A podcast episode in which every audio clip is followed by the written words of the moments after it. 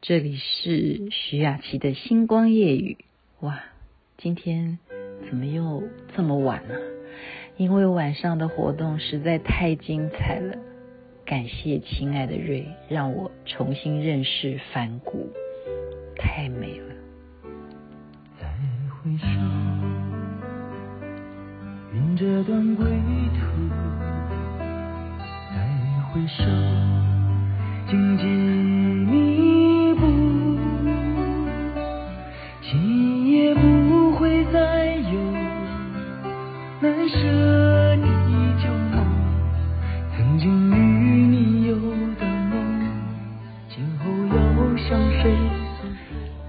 姜育恒的再回首。当然了，我没有办法再像熊瑞香老师这么厉害的把梵谷的一生讲一遍啊！而且他可以诠释他的画、他的作品。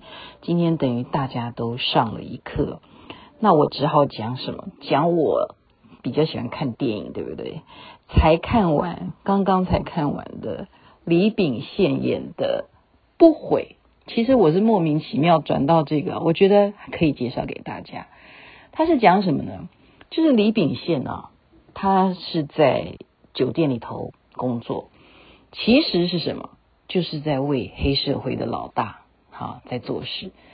那有一天呢，这个老大就到了这个酒店里头来啊，在楼上呢就叫他过来啊，关心一下最近的生意怎么样啊，然后就觉得说都很好啊。那老大就聊着聊着，就忽然跟他讲说，有一件事情啊，我不知道。请你帮忙，你愿不愿意？然后他就说：“大哥，你说的话，我当然就照做啊。什么忙我可以帮的？”那这个老大就跟他讲说：“最近啊，哎，也不知道怎么搞的，我年纪一把了，我竟然喜欢上一个很年轻的女孩子，然后我也不知道怎么搞的，就是会很在意这个女的。她如果不理我的话，她不接我电话哈，我都会怀疑她。然后我最近觉得哦，这个年轻的女孩子。”他会不会是有可能认识了跟他差不多年纪的年轻男孩子啊？他有新的男朋友，所以你可不可以帮我去跟踪他一下啊？监视他一下？那其实只要三天就好了。如果三天之内都没有任何的啊蛛丝马迹的话呢，那就算了，就当我的怀疑。如果真的这个女的有别的男朋友的话，你就帮我处理处理啊。那这个李秉宪听了以后就说：“好的，我会照办。”那就照着他的吩咐啊，就去跟这个女的接触啦。三天的时间啊，这女的很清秀，然后他跟着他一起啊去音乐教室啦，跟着他啊练琴啦啊，就是这样默默的，好像跟着他旁边像一个助理一样。没有想到，真的是被他发现了，有鬼啊，有诡异啊！啊，原来真的是另外交了一个男朋友，偷偷的在家里头啊。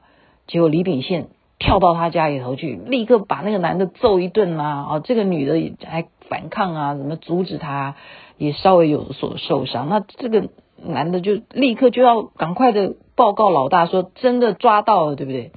就在那一瞬间，李秉宪哦，看着这个美女。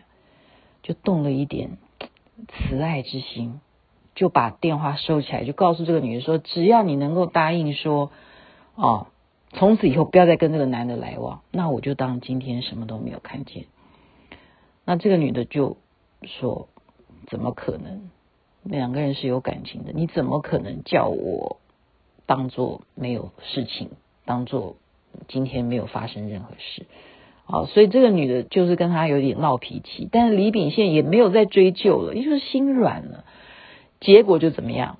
灾难来了，从此李秉宪就不断的被追杀啊，追杀到他后来他也快觉得受不了了，然后就有人就带话给他，他说：“你其实真的很强啊，每次要打你啊，你都可以好像英雄一样，都不会怎么毙命啊。”那老大现在只要你说四个字就好了，你只要给四个字，那我们从此就不再追杀你。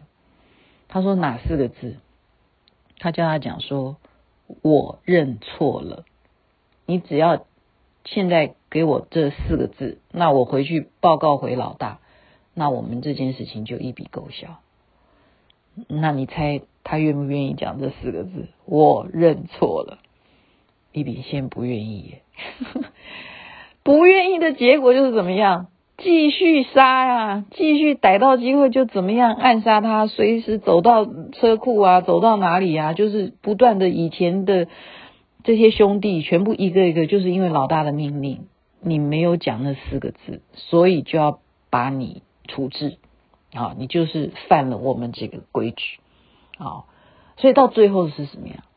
他就是一定要最后杀杀杀杀回到老大的面前，说我跟了你。七年像狗一样的，为什么为了这种事情你不放过我？那这个老大就回过头来问他说：“那你为了什么要放过那个女的？你不听我的，你为什么不认错？”所以这个电影 我刚刚讲给罗中庸听，他说：“诶，这电影蛮好看的哦。”而且他说：“因为他没有错，他为什么要说那四个字？我认错了。”所以今天这个题目要不要留给大家去想？如果当事情发生到危及你的性命的时候，是不是很多人就是杠子头，他就是不愿意低头？就算你真的没有错，你就认个错，事情有至于会演变到后来这些人全部跟着一起倒霉遭殃吗？所以有时候识时务者为俊杰啊。